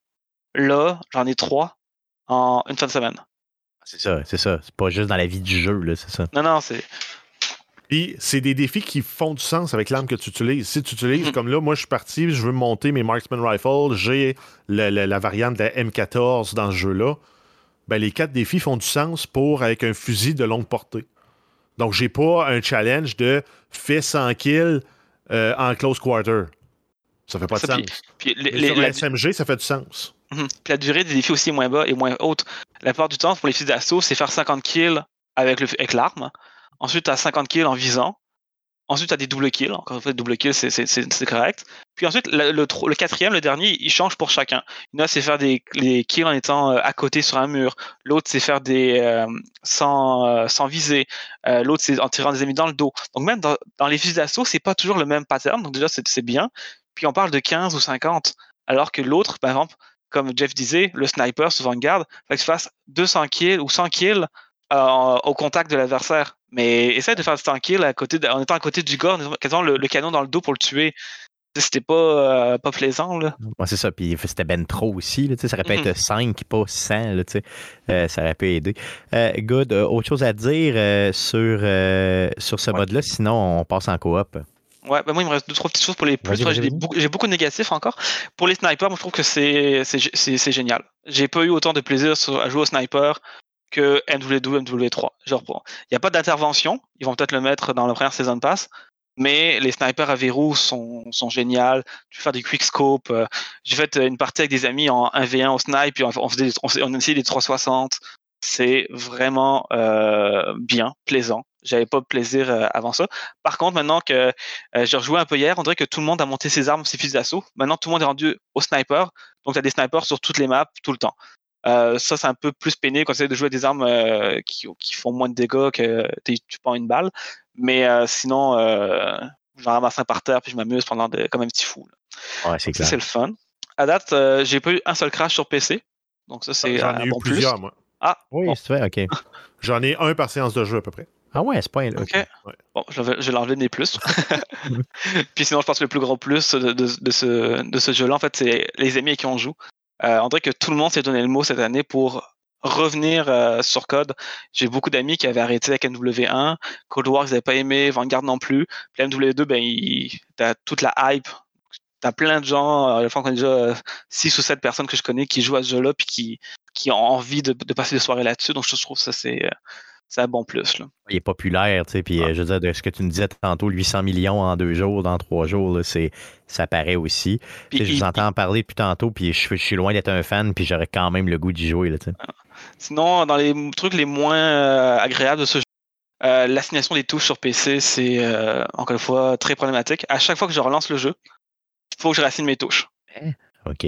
De- ça- D'une game à l'autre, c'est correct, mais si j'éteins puis je relance, il faut que je remette mes touches comme je veux. OK, il, re- il retient rien, là. Non, c'est ça. Tout ça, je trouve ça vraiment pénible parce qu'à chaque fois que tu as un crash, bah, je sais pas, pas du crash, mais si tu veux, tu veux redémarrer pour quelque chose, ou si tu bon, bah, je vais faire, euh, je vais arrêter de jouer, je joue ce soir, bah, ta première mission, t'es pas habitué, ta première partie, t'es pas habitué, donc ah oui, c'est vrai, tu fais échappe, tu fais tout ça, puis quelqu'un te tue dans ton dos parce que t'es AFK comme un, comme un jambon au milieu de la map, là. Donc ça, je trouve ça un peu plate. Euh, encore une fois, comme Jeff le disait tantôt, le problème du camouflage en or qu'on peut pas voir sur PC parce que euh, faut y aller avec les claviers avec, la, avec les flèches, je trouve ça très, euh, très Ouais, poche. J'attends un patch impatiemment pour ça parce que tu vois, tu peux même pas savoir vraiment c'est quoi le défi. C'est, c'est, je trouve ça nul. Euh, sinon, le- l'un des trucs qui m'a le plus euh, marqué puis m'a le plus déçu, c'est qu'il n'y a pas de défi sur le jeu. Euh, autrement dit, dans les autres Call of Duty, tu avais des, t'avais des trucs, c'est genre faire 500 kills, puis tu débloquais un petit badge ou un petit- une petite carte d'emblème, ou c'est genre bah, de, gagner, de capturer 50 points en domination, faire des kills avec telle arme, faire des, euh, faire euh, 50 kills avec des grenades, faire des kills avec des couteaux de lancer. Ben, tout ça, ça n'existe pas. Donc, tu as les défis du jour, 4, puis tu as les, mettre les armes en or. Puis ça finit là. Puis avec Donc, ça ça, donne- dans, dans la partie Barrack, d'habitude aussi, on avait le Combat Record qui venait avec. On l'a pas non plus. Non, c'est ça. Tu, peux, tu sais pas ton ratio, tu sais pas si tu fais des bonnes games, tu sais pas tout ça. Euh, puis vraiment, moi, c'est- ça qui me manque d'avoir des petits défis. C'est toujours le fun de dire, ouais, OK, il faut que je fasse, euh, qu'il faut que je capture euh, 300 points en domination. Bah, parfait, je vais faire des dominations. Là, j'ai fini, je vais faire un autre mode de jeu. Puis je trouve que ça, ça rajoutait une longévité au jeu. Là, bah, tu es rendu level 55, t'as plus rien à faire parce qu'il n'y a pas de prestige pour l'instant. Tes armes, c'est très facile de les avoir. Donc je me dis quoi, dans, en 4-5 mois, sur un jeu qui est prévu pour durer 2 ans, de pas avoir toutes ces petites choses en plus, je trouve ça très dommage. Ça, mais on parle d'un minimum de deux ans pour ce jeu-là. Fait que c'est sûr qu'il faut qu'ils se gardent du stock à te donner. là. Fait que pour moi, Mais, c'est ça qu'ils vont ajouter au fur et à mesure. là. mais le gros review que j'ai vu passer, puis je suis d'accord avec ça, c'est qu'ils nous ont livré un jeu incomplet avec du contenu manquant. Mhm. On n'a pas, on n'a pas les barracks, pas de combat record, les, justement les défis que tu parlais qui étaient le fun parce que ça te forçait aussi à expérimenter avec des différents équipements. Il disait Ah ben fais 30 kills quand tu as cooké une grenade. Donc tu prends ta grenade, tu tiens, tu tiens grenade puis tu la lances après deux secondes. Mais ça te, ça te montre comment jouer au jeu ou euh, stick des Semtex sur des ennemis. Sti- Tire à travers des les des murs. termites. Ouais, tire à travers les murs, wallbang le monde.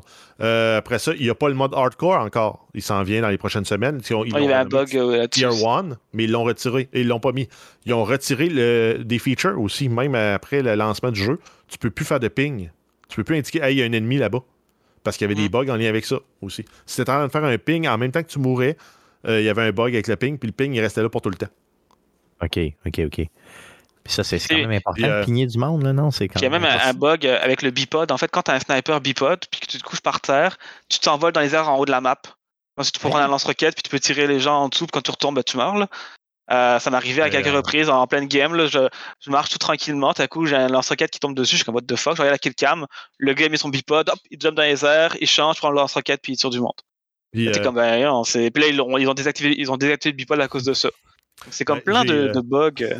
j'ai- moi, j'ai eu un bug. J'avais des bugs graphiques. J'avais des textures qui glitchaient in et out. Des fois, j'avais des flashs blancs. Puis, je t'allais sur les sites de support. Ils disaient, ah, ben, mets tes drivers à jour, mets ton Windows à jour, mets ci, mets ça, mets ça à jour. Puis finalement, la solution, c'était de faire un rollback de ma version de driver. Donc, là, passer de la version la plus récente pour mes drivers graphiques NVIDIA à la version de septembre. Donc, je passais de la version 522 à la version 517. Moi, ça a réglé tous les problèmes d'affichage. OK. Bon, ouais, regarde, euh, ça c'est sûr qu'il y a, il y a- il y a- il du. euh, il y a certains bugs quand tu as un jeu de cette ampleur-là, c'est garanti. Mhm. Euh, Ouais, mais ça, de- ça devrait pas se rendre en live. non, Il manque sûr. deux, trois mois de développement sur ce jeu-là. là. C'est dit, il y a une map qui manque, ils, man- ils enlèvent un mode, ils enlèvent. Puis ils avaient annoncé qu'il y avoir des, des défis justement à réaliser pour avoir des petites cartes d'argent. là. Euh, il n'y en a pas. Euh, tu sais, c'est vraiment euh, garoché comme il faut qu'on le sorte. Puis euh, il va y avoir une mise à jour prochainement, j'espère cette semaine la semaine prochaine. Il faut quand même qu'ils corrigent tout ça, mais ils ne peuvent pas rester ça euh, comme ça. Euh, L'autre point que j'ai ni, mis- dans mes plus ni dans mes moins, c'est le SBMM. Euh, moi, honnêtement, je pense pas être assez bon pour que ça ait un impact sur moi. Je sais que les streamers sont beaucoup contre ça parce que t'es mis avec des gens de ton niveau, donc quand tu veux streamer, ben, tu veux faire du contenu, donc tu veux faire des, games à 80 kills, mais si tu tombes sur des gens de, du même niveau que toi, ben, tu fais moins de kills. Moi, mon niveau, il y a des games que je vais faire 60 kills, il y a des games que je vais en faire 20 parce que le, ça dépend sur le lobby sur lequel tu tombes, donc ça me dérange pas. Là. Ouais, c'est ça, OK, good. Ben, Euh, ça- D'autres choses? c'est ça, ça, ça le prend pour des joueurs. Pour le 99% de la population, ça le prend ça pour Mhm. que ceux qui sont vraiment très mauvais jouent contre des gens qui sont très mauvais. Les gens Oui. très moyens jouent contre des gens très moyens. Puis les streamers, ben, je veux pas être plate, mais qui mangent la merde parce que C'est ça, oui, tout à fait. eux autres, ce qu'ils veulent, c'est effoirer du monde. Ils veulent plier en fait du monde parce que ça fait du bon contenu, Mhm. mais ça fait pas du bon jeu pour le commun des Mais- mortels. Ça fait du bon contenu, puis ça, ça, ra- ça rapporte des revenus quand même à Activision au final. Donc, Mhm. Parce que c'est eux, euh, quand tu vois ton streamer préféré faire une 80 80 kills avec un skin à 10 à 10 dollars, ben, tu vas te l'acheter ton skin à 10 dollars. Peut-être, oui, c'est ça. Effectivement, ça se peut, mais quand même. là. Euh, sinon, d'autres choses à dire. Le, le mode coop. Le mode coop, tu y as joué pas mal, euh, JB? Oui, encore une fois, euh, les missions sont très variées. Il y en a trois pour commencer le jeu, mais ils sont pas du tout pareils. Il y en a vraiment une où tu es en mode euh, infiltration, tu cherches des têtes euh, d'ogives nucléaires. Euh, tu as l'autre où tu es vraiment plus en mode bourrin, tu essayes de tuer plein de personnes pour détruire des tourelles automatiques. Et tu as une troisième qui est un peu comme à NW3, où c'est vraiment en mode défense, puis tu as, accès à un shop pour acheter des, des killstreaks et tout. Donc tu peux mettre des mines, tu peux acheter des choses, tu peux acheter des, des, des renforts qui viennent avec toi. Euh, donc les trois missions sont assez variées, mais le point négatif, c'est que la difficulté, est, elle n'existe pas. Là. Euh, tu fais deux tentatives, tu as trois étoiles. À l'époque des Spec Ops sur les autres Call of Duty, MW1, MW2, euh, pour avoir trois étoiles, fallait que tu sois genre une machine. Ah, Il y avait des trucs où top, euh, tu sais, un exemple, une mission, faut que tu finisses en moins de 15 minutes. Bah, à notre deuxième tentative, je l'ai faite en 7 minutes. Ok, ok, vrai. Pas en 12, Mais là. Hmm. C'est ça, en 7. Là, alors que euh, t'es comme en crime, c'est 8 minutes de moins pour avoir la troisième étoile. Donc c'est comme, t'as pas vraiment de, de- Tu peux juste y aller en mode tranquille, puis tu vas l'avoir quand même. Il y avait une mission, c'est finir en, en bas de 16 minutes. Bah, deuxième tentative, on l'a faite en 16 minutes 36. Puis on a fait plein d'erreurs. On l'a refaite 13 minutes. Donc tu sais, c'est comme plein de, de choses que c'est pas normal qu'il soit, que ce soit aussi facile. Ouais, je Et tu comprends. faut, faut que tu aies une certaine difficulté parce que là, tu, tu l'as fait deux, trois fois encore une fois, puis tu retournes plus parce que ça- t'as pas d'intérêt à la refaire. Là. C'est ça, donc il faut qu'il diminue un peu euh, le- les, les délais au moins, puis il faut qu'il soit en mesure de le mettre un peu plus tough, là, tu sais, de monter des. Puis peut-être aussi de donner de la variété, trois missions, mais c'est pas beaucoup, non? Euh, ils, vont, en- ils vont en sortir d'autres euh, au, au courant du jeu, un peu à chaque saison sûrement. Là.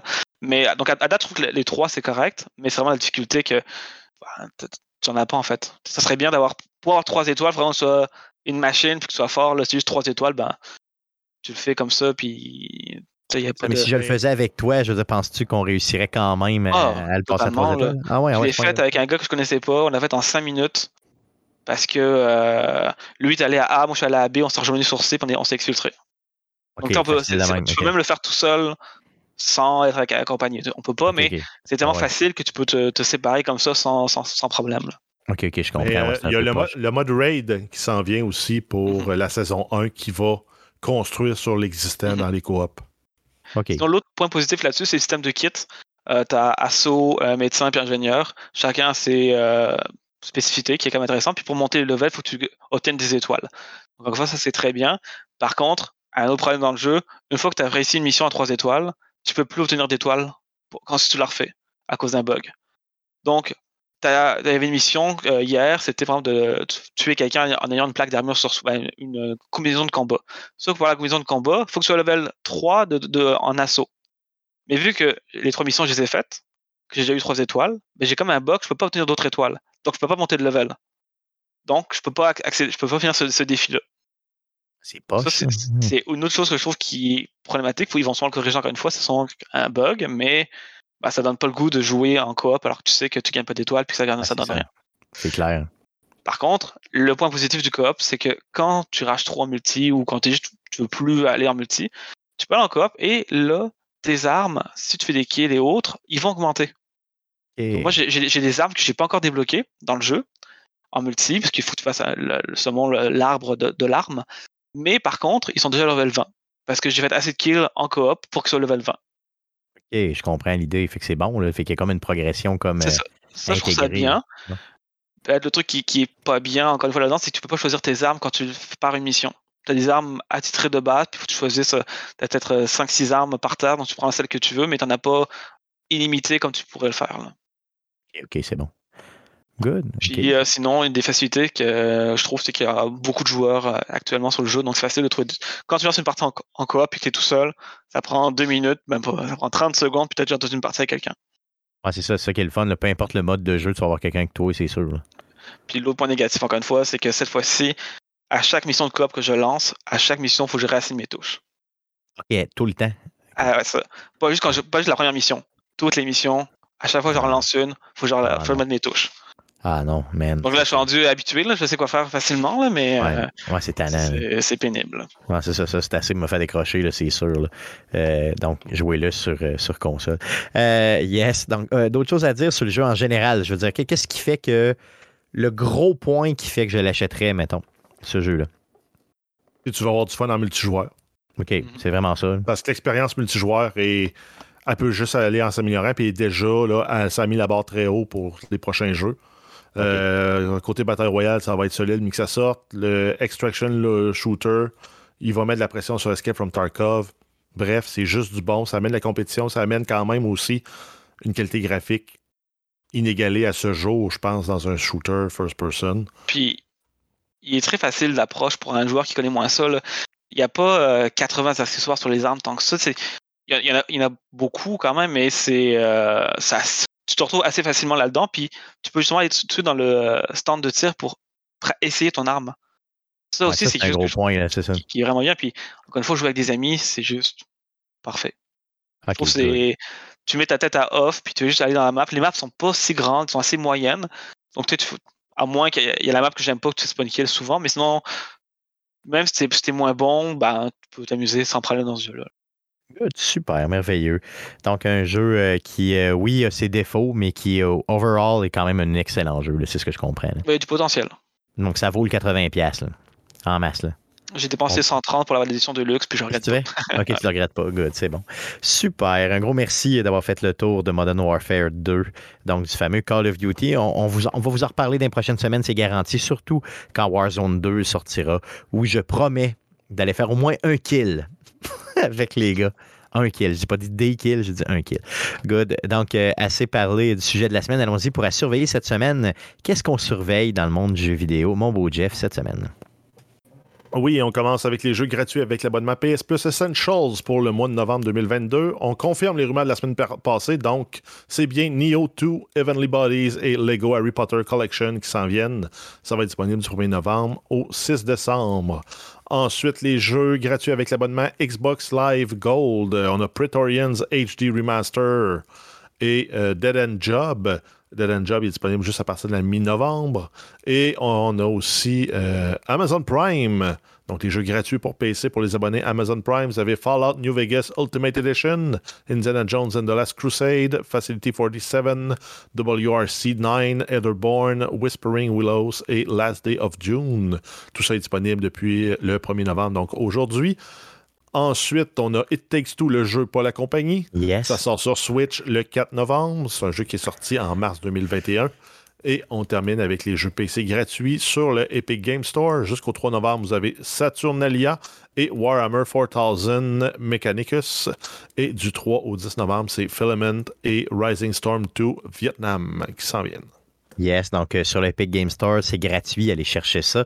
Puis si vous êtes euh, membre euh, Prime puis que vous avez jamais fait euh, Fallout New Vegas, là, vous avez euh, le jeu avec tout le contenu. Euh, allez chercher ça aussi sur PC. Donc, c'est ce qui met fin au show de cette semaine. Euh, Revenez-nous la semaine prochaine pour l'enregistrement du prochain show, donc le podcast numéro 362. On fait ça, on enregistre ça live avec vous mardi le 8 novembre prochain, autour de 19h live sur twitch.tv slash arcadeqc. Après coup, on redistribue le tout après montage sur toutes les plateformes de podcasting du monde entier, dont Spotify, Apple Podcast, Google Podcast et baladoquebec.ca.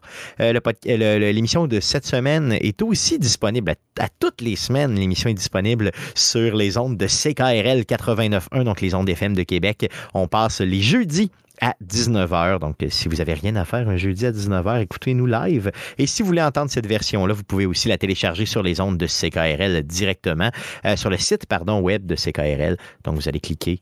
euh, vous faites une recherche avec CKRL 89.1, vous cherchez Arcade Québec sur leur site et vous téléchargez le tout, puis vous pouvez l'écouter. On a aussi des réseaux sociaux, donc Facebook, faites une recherche avec Arcade Québec. Sur Twitter, c'est un commercial Arcade QC. Et pour les plus vieux, donc vous êtes un vieux plouc, vous voulez nous écrire un courriel, ben oui, faites-le. C'est gmail.com pour nous écrire et on lit, lit tout. OK? Euh, tous les messages sur Facebook aussi, bien sûr.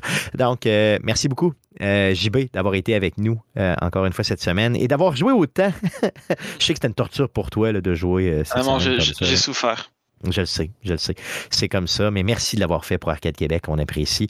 Euh, merci les gars d'avoir été avec moi, et Guillaume et Jeff. Et merci surtout à vous de nous écouter, auditeurs, semaine après semaine. Et revenez-nous la semaine prochaine. Merci. Salut.